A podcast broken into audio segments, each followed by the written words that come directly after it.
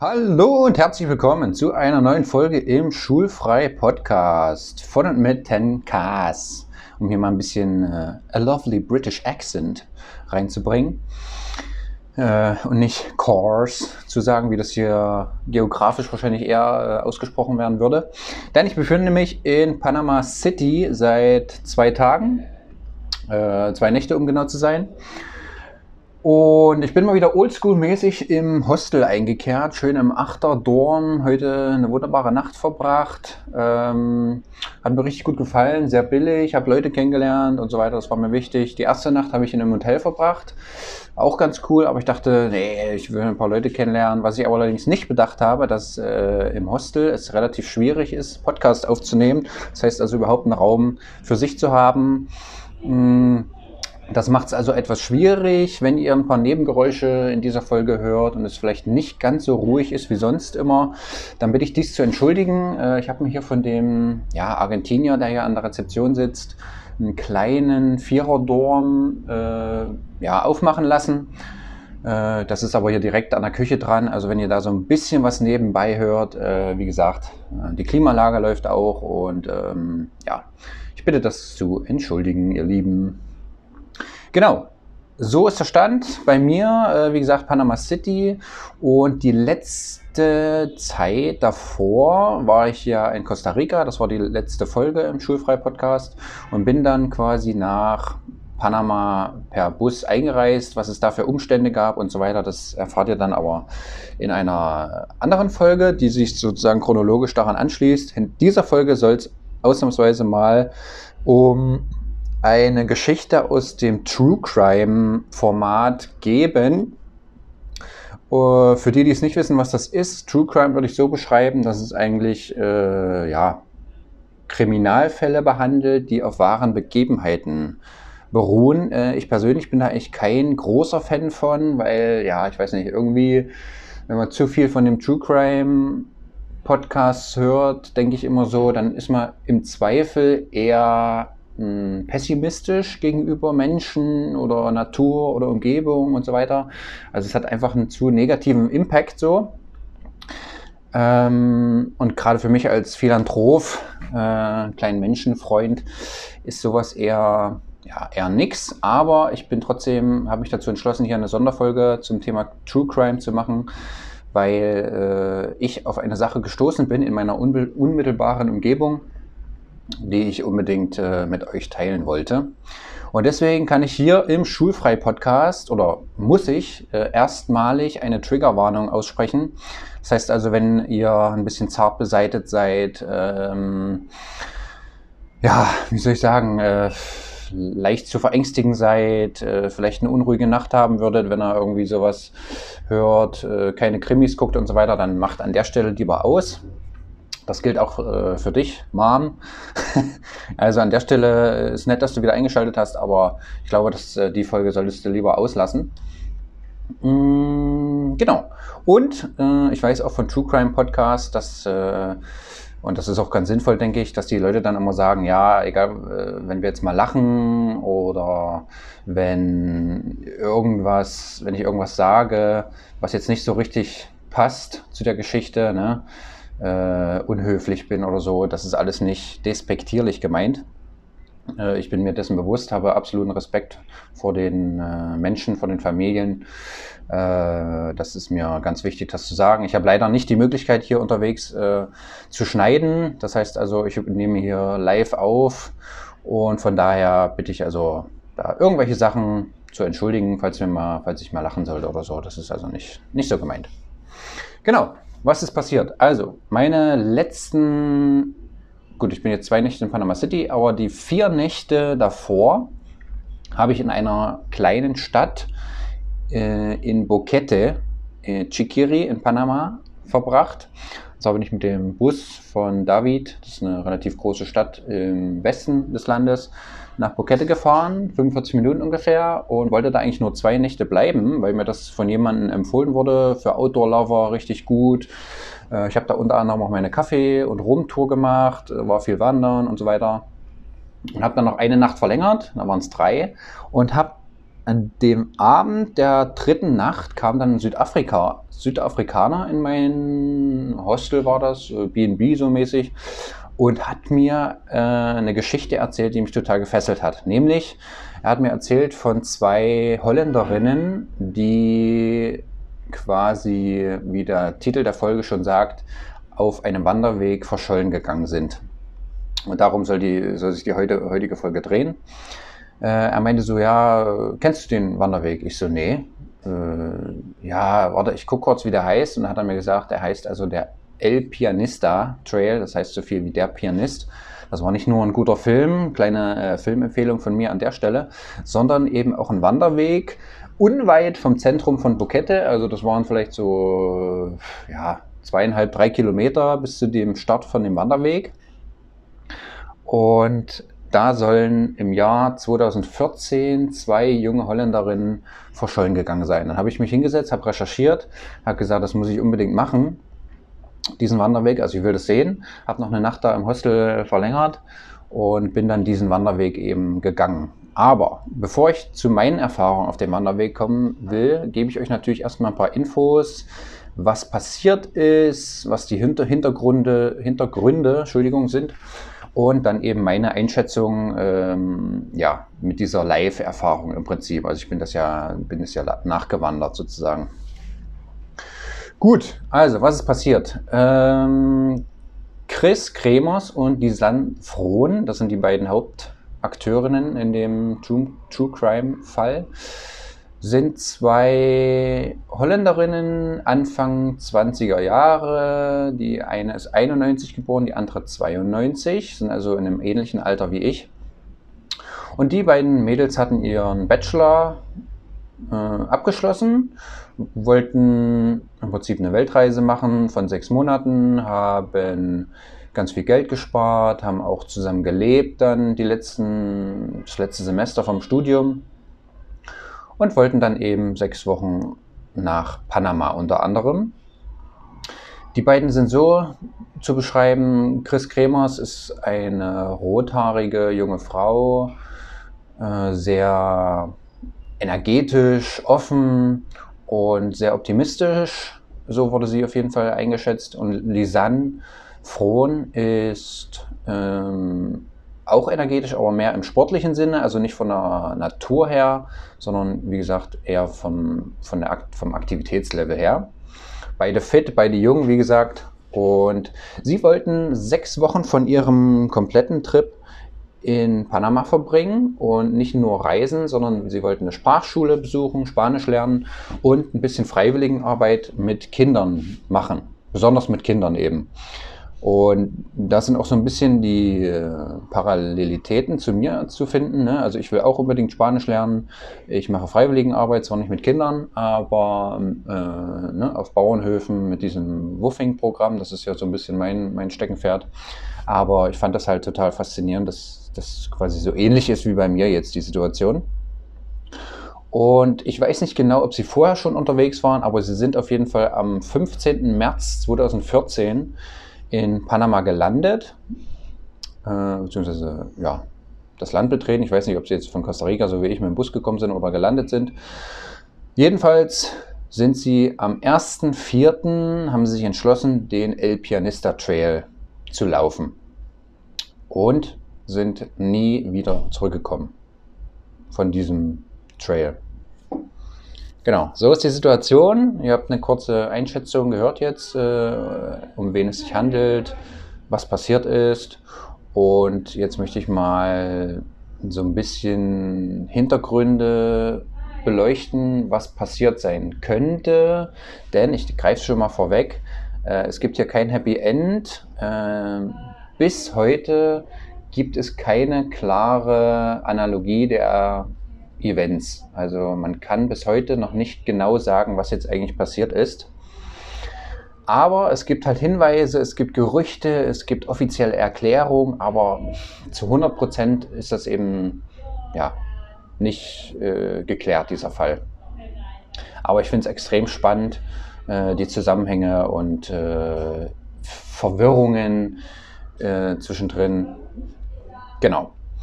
Also, die beiden. 1.4.2014, äh, El Pianista Trail, wie gesagt, so zwei, drei Kilometer vom Zentrum von Boquete, von meinem Airbnb, wenn man so will, auch entfernt, startet der Trail an einem Restaurant, was Il Pianista heißt. Das ist ein italienisches Restaurant. Da gab es ein paar Hunde und es gibt einen Hund, der bekannt dafür war, dass es ihm extrem Spaß gemacht hat, die Wanderer auf diesem Trail zu begleiten. Und so war das eben auch an dem ersten Vierten, äh, als Lisanne und Chris zum El Pianista Trail gestartet sind. Dann hat äh, sie dieser Hund Blue, heißt er, äh, ja, nicht verfolgt, aber begleitet im Prinzip. Genau. Als der Hund am selben Tag ohne die beiden Mädels zurückgekommen ist, war es schon dem Restaurantbesitzer sehr verdächtig, ob den beiden nicht was passiert ist. Und gleichzeitig waren die beiden auch für den zweiten, vierten, hatten sie eine Tour gebucht äh, und sind quasi nicht erschienen. Da tritt in unserer Geschichte ein Local äh, ins Blicklicht, der heißt Feliciano. Und nun ja, wie es halt immer so ist, ne, die beiden waren in der Sprachschule, dann vermittelt die Sprachschule eben Leute zum Sightseeing. Das war dieser Feliciano, der war dafür verantwortlich. Und äh, außerdem vermittelt die Sprachschule auch äh, ja, eine Freundin oder eine Schwester oder so, die ähm, Housing anbietet, Airbnb oder so, wo die beiden geschlafen haben. Und dieser Feliciano äh, hat dann zusammen mit einer Deutschen, die auch bei der Tour war und schon gesagt hat, es ist eigentlich sehr untypisch, dass die beiden nicht pünktlich sind, äh, veranlasst, doch mal nachzugucken, ob sie noch im Bett liegen, wo sie sind und hat sich dann den Schlüssel organisiert von eben einer Freundin dort, äh, wo sie geschlafen haben, ist dann in die Wohnung rein und hat eben nichts vorgefunden. Ne? Also die beiden waren nicht da. So, erstmal alles cool, ganz ruhig geblieben. Ja, sie waren vielleicht feiern, haben ein bisschen was getrunken, haben vielleicht bei jemand anders übernachtet. Ähm, alles ist noch ruhig geblieben. Bis äh, diese deutsche Begleiterin, die ist dann auch mitgekommen, gesagt hat, ja, man wartet eigentlich in Deutschland 24 Stunden, bis man eine Vermisstenanzeige aufgibt. Und so war es dann auch in Panama. Das heißt, die beiden haben gewartet, äh, haben sich dann verabschiedet voneinander und haben ausgemacht, dass sie sich melden, falls es irgendeinen Hinweis gibt von dem Erscheinen von den beiden Holländerinnen. Den gab es nicht und nach 24 Stunden gab es dann eben die Vermisstenanzeige von dem Feliciano-Typ. So, Vermisstenanzeige ist raus und es startet aber erst zwei Tage später ein ordentlicher Suchtrupp äh, in diesem Dschungel, wo aber auch nur so richtig die Wanderwege abgegangen werden. Ne? Also so richtig der Dschungel wurde nicht begutachtet und man hat auch nichts gefunden. Ähm, was aber in diesem Gebiet, also ihr müsst euch wirklich ne, Regenwald vorstellen. Richtig purer Regenwald. Äh, das, den Wald nennt man sogar Wolkenwald, also Cloud Forest, weil wir reden hier von einer Region, die ist auf 1700 Metern. Äh, das heißt, die Wolken covern schon so richtig den, den Wald im Prinzip in, in Nebel, Wolken, äh, Niederschlag, ist immer so eine extrem hohe Luftfeuchtigkeit. Das heißt also, ja. Und eben selbst die paar Wanderwege, die es da gibt, äh, das sind keine klassischen Wanderwege. Also das ist so ein kleiner Weg, der mehr oder weniger ein bisschen vorbereitet wurde oder ja, aber das ist total schlammig dort. Da sind große Steine, alles ist feucht. Äh, die, die Lianen und was nicht alles da von den Bäumen runterhängt, äh, hängt extrem tief und es ist halt total dicht. Du kannst also äh, links und rechts vom Weg kannst du halt ja, an, an guten Stellen vielleicht mal 10 Meter weit gucken, an schlechten Stellen äh, gerade so einen Meter vielleicht, aber das ist halt wirklich alles dicht dort. Ne? So, was passiert weiter? Ich versuche so ein bisschen das chronologisch abzuarbeiten. Ähm, am 6.4., die beiden Mädels sind jetzt seit fünf Tagen verschollen, kommen die beiden, äh, kommen die Elternpaare von den beiden Damen und äh, geben eine, wie nennt man das, nicht Kaution, sondern äh, ja, sind dankbar für Hinweise und würden auch äh, für Hinweise eben bis zu 30.000 Dollar bezahlen, was natürlich auch nicht so richtig hilfreich war, beziehungsweise ich weiß nicht, ob es zu, zu viel Geld war oder so, aber es gab dann eben ganz viele Hinweise und äh, die meisten davon sind halt absolut im, im Nirgendwo verlaufen. Also es war nichts Praktikables dabei und es blieb quasi den Elternpaaren nichts weiter übrig, als ja, auf die panamesische Regierung zu hoffen, auf Suchtrupps und eben zu warten. Langes Warten später, nach zwei Monaten, wir reden jetzt von Juni 2014, findet eine Reisfarmerin den, einen Backpack bei ihrem ja, täglichen Gang zum Fluss.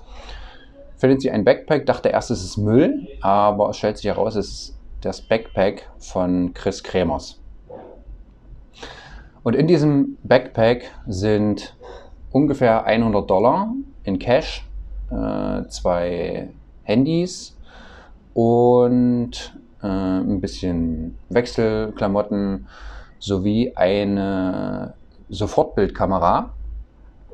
Und sowohl die Handys sind in guter Verfassung als auch die Kamera kann quasi benutzt werden und entschlüsselt werden. Man guckt sich die Handys an und die Kamera und stellt fest, dass äh, ungefähr zehn Notrufe abgesetzt wurden von Christes Handy. Also zwischen dem am Tag selber, am 1.4. wurden Notrufe abgesetzt und dann in regelmäßigen Abständen auch zwischen dem 5. und 11.4. 11.4. ist also dann schon zehn Tage nach dem Verschwinden äh, immer Notruf abgesetzt und so weiter, kein Signal. Ne? Dort ist man halt wirklich abgeschieden. Dort gibt es vielleicht GPS, äh, aber wir reden auch von 2014, ne? das ist da alles noch nicht so weit fortgeschritten wie heutzutage. Äh, man, kriegt, man kommt einfach nicht durch mit dem, mit dem Anruf. So, dann weiterhin kann bestätigt werden, dass zwischen dem 8. und 11.4. mehrmals ein falscher Code eingegeben wurde. Das heißt, ich muss nochmal zurückgehen. Es waren also nicht bis 11.04. Notrufe eingegangen, sondern Notrufe eben vom 1. bis 5.04. gab es Notrufe. Und die Mädels haben dann quasi immer das Handy ausgemacht, um Batterie zu sparen. Sie hatten wahrscheinlich auch keine Powerbank mit. Und diese, die das Handy untersuchen, finden heraus, dass eben ein falscher Code zwischen dem 5. und 11.04. mehrmals ins Handy eingegeben wurde. Was natürlich darauf schließen lässt, dass nicht der Code von den Mädels eingegeben wurde. Weil ich kann mir nicht vorstellen, dass die Mädels, egal in welcher Kondition sie sind, wenn sie fähig sind, äh, ihre Zahlen da einzugeben, dann glaube ich, vergisst man in so einer Situation nicht den äh, vierstelligen Code, mit dem man das Handy entsperren kann. Das ist also ist meine Meinung. Genau. Und so viel zum Handy und auf der Kamera entdeckt man also Fotos von Lisans äh, Sofortbildkamera eben und sie dokumentieren mit regelmäßigen Fotos den Aufstieg. Es ist also so ein, ein ruhiger, äh, na was heißt ruhig, ne? Also man macht schon 600, 700 Höhenmeter auf einer Distanz von vielleicht 6 Kilometern. Aber ja, innerhalb von zwei Stunden kann man gut nachvollziehen. Mit regelmäßigen Bildern haben sie dann den Punkt erreicht, der eigentlich zum Umdrehen gedacht ist. Also da endet eigentlich der äh, El Pianista Trail, beziehungsweise mündet in den Continental Divide Trail, äh, von dem aus man einerseits in die Karibische See gucken kann, als auch auf den Pazifischen Ozean. So, und von diesem Punkt aus gibt es dann allerdings keine Fotos mehr. Ne? Inner, von, vom 1.4. bis zum 8.4. Am 8.4., eine Woche später, entdeckt man noch eine Serie von 90 Bildern ungefähr, die in der Dunkelheit aufgenommen wurden, die aber ganz klar den Hinterkopf von Chris Kremers zeigen. Also die sind erkennbar. Stellt sich mir die Frage, warum gibt es A, nur Bilder in der Nacht von denen und warum gibt es erst wieder eine Woche später Bilder, äh, die aufgenommen wurden? Warum nicht äh, zwischendurch? Weil am 1.4. wurden ja minütlich, stündlich Fotos aufgenommen. Ne? Und es kann auch ähm, ja, äh, festgestellt werden, dass die beiden an diesem Aussichtspunkt 15 Minuten verbracht haben und dann weitergelaufen sind. So, weiter in der, in der Chronologie. Wichtig ist noch zu sagen, dieses Backpack wurde an einem Fluss äh, gefunden. Alto Romeno heißt der Ort. Und dieser Fluss ist ungefähr ein 10 Stunden Marsch durch den tiefsten Panama-Dschungel, den man sich vorstellen kann, flussabwärts gefunden worden. Ja, also schon in der Region Bocas del Toro das ist so mit die Hauptattraktion, so eine Inselkette äh, in Panama für, für Touristen. Also ziemlich weit weg von diesem Punkt, wo man letztmals sozusagen äh, ein Signal hatte durch diesen Notfallanruf. Gut. Einige Tage später findet man in der Nähe des Fundorts von dem Backpack einen Schuh mit einem Fuß drin, nur ein Fuß ist in diesem Schuh, sowie 33 Knochen. Äh, ein DNA-Test später äh, bringt uns zu dem Ergebnis, dass es die Knochen und Überreste von Lisanne Frohn und Chris Kremers sind. Man hat also Gewissheit, die beiden sind gestorben. Und was aber interessant ist, dass man keinerlei Spuren von Gewalt an den, an den Knochen findet.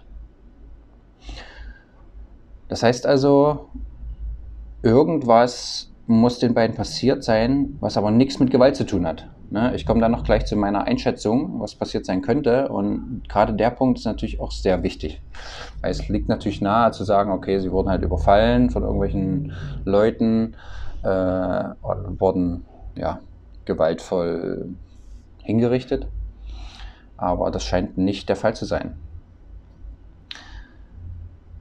Jedenfalls, die Regierung um, um, um Panama äh, deklariert das Ganze dann so als Unfall. Die beiden sind von einer Klippe gestürzt äh, und dann hat sich der Körper eben zersetzt, was extrem schnell geht in so einem Dschungel mit ho hoher Luftfeuchtigkeit und so weiter.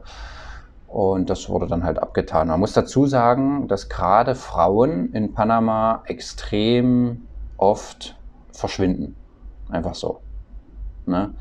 Was hier unterschiedlich ist, ne, also bei der normalen Bevölkerung, was heißt normalen, bei der Bevölkerung, wie nennen wir das denn, die, die Leute, die in Panama wohnen, die Einheimischen, so, jetzt habe ich es, da wird gar nicht so eine große Szene leider drum gemacht, muss man sagen. Aber bei den beiden, ne, jung, hübsch, Holländerinnen, weiß, äh, da war schon eigentlich das Scheinwerferlicht drauf gewesen. Und die Regierung von Panama hört damit auf äh, zu suchen nach ungefähr 10, 14 Tagen. Und es kommt sogar so weit, dass die holländische Regierung Forensiker rüberschickt nach Panama, um dem Ganzen auf den Grund zu gehen, weil sie eben das nicht für befriedigend halten, was da passiert sein soll und dass eben Panama sich entschieden hat, das Ganze aufzugeben. Aber auch die holländischen Forensiker finden eben kein Ergebnis. Gut, was noch wichtig ist für unseren Feliciano und für die Reisfarmerin, ist zu sagen, dass ähm, der Feliciano, dem war es, also der hat ja das Ganze, der hat dann den Notruf abgesetzt, der hat die Vermisstenanzeige aufgegeben und der will sich aber bis zum heutigen Tage nicht zu dem Fall äußern. Obwohl er eben mit der Letzte war, den die beiden, der die beiden Holländerinnen gesehen hat. Und eben am nächsten Tag auch verantwortlich war, dass äh, ja, diese Sightseeing-Tour da, die sie gebucht hatten, stattfindet. Und wichtiger Hintergrund noch zu der Reisfarmerin, die das Backpack gefunden hat. Die hat gesagt, dass sie den Back, das Backpack äh, zurück zu ihrem Haus getragen hat, wo sie ihrem Mann davon erzählt hat. Und der Mann hat dann sich bei der Polizei gemeldet. Das ist die Geschichte von der Frau.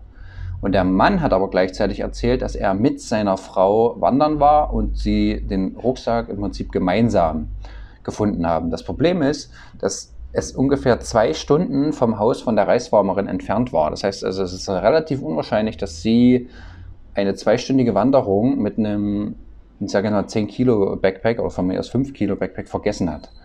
Ähm, das passt nicht so richtig zusammen auf jeden Fall. Ich mache jetzt mal kurz paar Sekunden Ruhe. Ihr könnt gerne mal Pause drücken und ja, so ein paar Vermutungen selbst für euch anstellen. Wie gesagt, der Fall ist nie gelöst worden.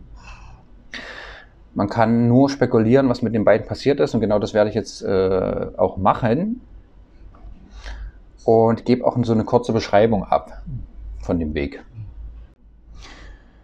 Ja, ich gebe erstmal eine kurze Einschätzung vom, Wand, vom physischen Wanderweg meinerseits. Also, ich bin den Weg vor drei, vier Tagen, lass es den, weiß ich nicht, 8. November gewesen sein, gelaufen. Äh, ich, bin so, ich bin von meinem BNB gestartet, äh, in einem kleinen Rucksack, bis zu diesem Restaurant und bin dann den kompletten Trail gelaufen Oben ist dann auch ein kleines Denkmal, ein Kreuz gesetzt mit äh, ja, Blumen, Kerzen und einer Inschrift von den beiden Namen der jungen Holländerinnen.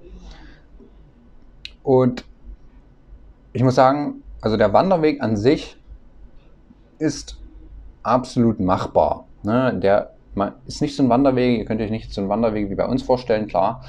Wir haben ja keinen Regenwald, aber im Regenwald selber der Weg ist gut zu begehen. Es ist manchmal schlammig, es ist manchmal schwer, hm, man muss sich konzentrieren. Man muss aufpassen, wo man den Fuß hinsetzt, aber es ist absolut machbar und innerhalb von sechs Kilometern bei, äh, ich schätze mal 600 Höhenmetern, ist man innerhalb von zwei Stunden an diesem Aussichtspunkt, wo man eben bei gutem Wetter äh, auf beide Meere äh, von Panama gucken kann. So, und dadurch, dass die beiden Mädels ja ein großes Backpack mit hatten, habe ich so überlegt, naja, dann sind die ja wahrscheinlich aber weitergelaufen, weil ich hatte nur einen ganz kleinen Rucksack und für diese zwei Stunden Wanderung äh, muss man nicht so ein großes Backpack mitschleppen. Das reicht völlig, eine, eine Flasche Wasser mitzuhaben von mir aus und einen Regenschirm oder eine Regenjacke. Äh, warum hatten sie so ein großes Backpack? Das ist einerseits meine Frage. Und und dadurch, dass sie ja auch die Tour gebucht hatten am nächsten Tag, wollten sie ja sicherlich nicht im Dschungel irgendwie viel weiterlaufen oder da zelten oder sonst irgendwas machen, sondern sie wollten ja auf jeden Fall zurück, bin ich der Meinung. Von daher könnte es sein, dass sie quasi nicht wussten, dass sie an diesem Aussichtspunkt jetzt sind und einfach weitergegangen sind. Und mir hat meine BNB-Betreiberin auf jeden Fall gesagt, da wo dieses Kreuz ist, musst du auf jeden Fall umdrehen, weil danach geht es wirklich richtig in den Dschungel rein. Da ist es gefährlich, das, das geht nicht, da kann man nicht ohne Guide hin und so weiter. Es kann also sein, dass die beiden, klar, zu ihrer Zeit, 2014, stand da kein Kreuz, stand kein Schild, äh, hier Aussichtspunkt bitte umkehren. Äh, sie hatten vielleicht nicht die beste technische Aus Ausstattung mit dabei, sie hatten kein Signal. Und es kann sein, dass sie nicht wussten, dass das sozusagen das Ende des El Pianista Trails ist und einfach dann weitergegangen sind. Was entgegen so ein bisschen der Persönlichkeit spricht, weil der, ich habe den Weg gesehen. Also es ist wirklich merklich schlechter, der Weg, den man sofort von diesem Aussichtspunkt dann sieht. Also mein Bauchgefühl, ne, okay, ich war die ganze Zeit nervös und habe geschwitzt, äh, obwohl es auch nicht so warm war, aber diese ganze Hintergrundgeschichte hat mich sowieso total nervös gemacht, aber auch mein Bauchgefühl hat dann gesagt, als ich da in diesen Weg reingeguckt habe, äh, da sollte man auf jeden Fall nicht rein. Also das hätte mir die, ohne das Kreuz und ohne, ähm, dass mir die äh, Hostelbesitzerin das gesagt hat, wäre ich da auch nicht reingegangen, so alleine. Aber es kann sein, dass die beiden Mädels eben da weitergegangen sind, weil sie es nicht wussten und wussten halt nicht, wann soll sie, wann sollen sie jetzt um, umkehren. So. Was mir auf dem Weg aber aufgefallen ist, ist die Tatsache, ich war absolut allein, da war kein Mensch. Es war teilweise extrem ruhig. Man, man glaubt gar nicht mit dieser Geschichte im Hintergrund, wie, wie bedrohlich Stille sein kann in so einem Dschungel. Und ab und zu hm, gab es wie so ein Grillenzirpen und ein Vogel ist irgendwo rausgeflogen oder ein Blatt hat sich extrem doll bewegt, wo ich dachte, ist da jetzt irgendwas oder ähm, ja, wie gesagt, also ich war total nervös äh, bei dem Weg und ja, will jetzt eben noch kurz äh, vier Einschätzungen geben, was passiert sein kann. Das hat nichts mit Wahrscheinlichkeit zu tun. Ich habe das jetzt nicht geordnet. Äh, einfach nur meine Meinung, was passiert sein kann mit den beiden. Also, und zwar dieser Dschungel, wie gesagt, kein Mensch. Äh, es ist extrem dicht. Äh, ich habe in Costa Rica in so einem hm, Wildlife Sanctuary, wo sie die Tiere wieder aufpäppeln, da habe ich Katzen gesehen. Äh, ich weiß nicht mehr, ob das Pumas sind oder äh, Jaguar oder so. Also die sind so groß. Die sind auf jeden Fall auch dafür, dazu fähig, meiner Meinung nach, äh, Menschen umzulegen. Ja, gerade da im Dschungel, ich, ich weiß noch von Kanada, da gibt es auf jeden Fall die, die Cougars, dass die von hinten angreifen, so, äh, dass man da relativ wenig Chance hat, wenn man nicht total aufmerksam ist. Äh, oder auch, äh, ich weiß von den Ureinwohnern da oben, dass die auch mit so Mützen rumlaufen, die quasi ein Gesicht auch nach hinten, also ein aufgemaltes Gesicht haben, was so nach hinten guckt. Äh, dass ja, der Puma sozusagen ein bisschen verarscht wird, äh, dass er nicht angreifen soll, kann, dass er halt beobachtet wird. Äh, das werden die beiden Mädels nicht gehabt haben. Also ich finde es durchaus plausibel, dass sie von wilden Tieren angegriffen wurden im Dschungel. Kann ich mir durchaus vorstellen. Äh, ja, dann verspeist wurden und die Überbleibsel wurden dann eben diesen Fluss runtergespült mit eben den Knochen und mit diesem Schuh. Äh, so ein Schuh will halt so ein Tier wahrscheinlich nicht essen und deswegen war da der Fuß noch drin. Ja, Möglichkeit 2.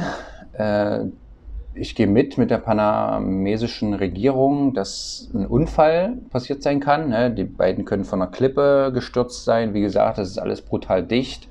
Äh, sie können sich verletzt haben. Äh, ich weiß selber auf so einer Wanderung, wie schnell es gehen kann, dass man sich vielleicht mal, äh, keine Ahnung, eine Sehne reißt, äh, im schlimmsten Fall das, das, Sprunggelenk bricht, man hinfällt. Äh, klar, also ein gebrochener Arm beim Hinfallen ist immer noch besser, als wenn du das Sprunggelenk brichst und da halt nicht mehr laufen kannst. Was aber nicht so richtig dafür spricht, ist, dass halt sie zu zweit unterwegs waren. Also klar, es kann einer Person eine Verletzung zugestoßen sein, eine Person kann von einer Klippe runtergefallen sein, aber doch dann nicht beide. Das ist, triggert mich so ein bisschen an dieser zweiten Vermutung von mir. Äh, wie unwahrscheinlich ist es denn bitte, dass sich beide verletzen und dann beide im Dschungel gefangen sind durch ihre Verletzungen äh, und sie sich nicht mehr bewegen können? Also, wenn einer das passiert, kann auch die andere immer noch zurücklaufen. Wie gesagt, von diesem Aussichtspunkt aus ist man innerhalb von anderthalb, zwei Stunden wieder im, in Bukette, in der Zivilisation. Äh, und auch wenn man das, wenn man irgendwie in die Dunkelheit kommt, ne, es wird ja in diesem Regelwald sowieso noch mal viel schneller dunkel als anderswo, dann, ja, ist man doch immer noch nachts in der Lage, alleine dann da zurückzufinden bin ich der Meinung. Und Hilfe zu holen, physisch, nicht mit Telefon oder was, das ging ja nicht. Aber dann selber alleine loszugehen. Also, das, weiß ich nicht, ist, ist doch logisch, oder? Äh, dass man dann nicht bei der verletzten Person bleibt, sondern eben losgeht und alleine versucht, Hilfe zu suchen. Ja, also diese Vermutung bleibt sehr vage irgendwie, finde ich. So, dann kann es natürlich passieren, äh, sind die beiden in irgendwelche Gangs geraten, äh, die im Menschenhandel aktiv sind, die mit Drogen zu tun haben. Ne? Panama hier, wir sind nicht weit weg von diesem Darien Gap, äh, diesem dro berüchtigten Drogenwald da zwischen Panama und Kolumbien. Ähm, das kann also durchaus sein. Ich kenne mich selber mit Menschenhandel, äh, Drogengeschäften nicht aus. Äh, ich weiß nicht, vielleicht haben die Mädels irgendeine Drogenübergabe da mitten im Wald gesehen, äh, waren im Prinzip Zeugen und mussten deswegen aus dem Weg geschafft werden. Oder Menschenhandel, ja, weiß ich auch nicht so richtig, ob das eine Möglichkeit ist. Äh, das bleibt für mich insofern vage, als dass man ich gar nicht so richtig äh, verstehen kann, was, was macht man damit. Also ist das, kann das auch Organhandel sein, dass man da sagt, äh, ich, ich, ein Menschenherz oder eine Niere äh, kann ich verkaufen und die zu Geld machen? Oder was ist da eigentlich so der, der, der lohnende Punkt? Äh, ja, also weiß ich nicht. Und Möglichkeit 4 ist halt ein klassischer Überfall, ne? dass äh, irgendjemand den Mädels vielleicht gefolgt ist, die auf jemanden in diesem Dschungel getroffen sind, der sie eben ja, überwältigt hat, vielleicht vergewaltigt äh, hat und dann natürlich ja, die, die Spuren verwischen wollte und äh, die beiden dann wahrscheinlich umgebracht hat. In, in den Wald gelassen. Sie wurden vom Regen in den Fluss gespült, der sie dann unmittelbar zu dieser Reisfarmerin gebracht hat. Man weiß es nicht. Äh, das sind so vier Szenarien. Dieser Feliciano-Typ ist immer noch sehr verdächtig für mich. Äh, auch, ich weiß es nicht, er hat ja auch den, den, die, die Vermisstenanzeige dann aufgegeben, was ja einerseits ihn so ein bisschen aus der Schusslinie nimmt, andererseits gibt es ihm auch Zeit, Spuren zu verwischen. Ähm, also der ist für mich sehr, sehr verdächtig, der Typ. Und äh, ja, es tut mir leid, dass ich euch jetzt mit den mit meinen vier Möglichkeiten alleine lasse. Ihr habt vielleicht noch andere äh, Sachen, die passiert sein können. Es bleibt auf jeden Fall eine extrem traurige Geschichte und mich hat das halt so gefesselt, weil es eben direkt bei mir sozusagen vor der Haustür in Bokette passiert ist.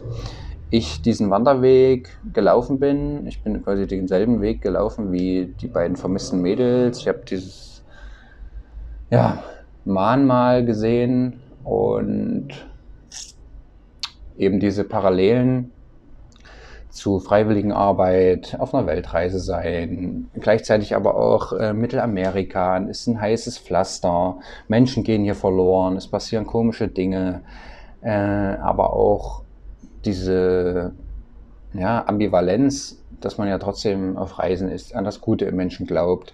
Und deswegen, ja, Menschenhandel, Überfall, doch schwer als Erklärung irgendwie für mich hinhalten können. Ich danke auf jeden Fall fürs Zuhören, liebe Gemeinde. Es gibt noch ein paar weiterführende Tipps äh, für euch, wer da Interesse hat an dem Fall. Es gibt einen wunderbaren Podcast, den ich mir angehört habe, heißt auch Lost in Panama, ist allerdings auf Englisch, findet ihr bei Apple und auch bei Spotify. Sind so sieben Folgen von A 50 Minuten, also da geht es nochmal richtig ins Detail. Äh, das ist so eine kolumbianische Influencerin, die sich da ein Team zusammengestellt hat und dem Ganzen nochmal ein bisschen detaillierter natürlich als ich auf den Grund geht. Dann gibt es einen englischen Artikel in der, im Magazin Daily Beast. Äh, den muss man, da muss man sich allerdings einloggen, um den zu lesen. Und kostenfrei und auf Deutsch ist natürlich ein. Äh, oh, ah, nee, ist auch auf Englisch, bin ich der Meinung. Entschuldigt, ich komme hier durcheinander.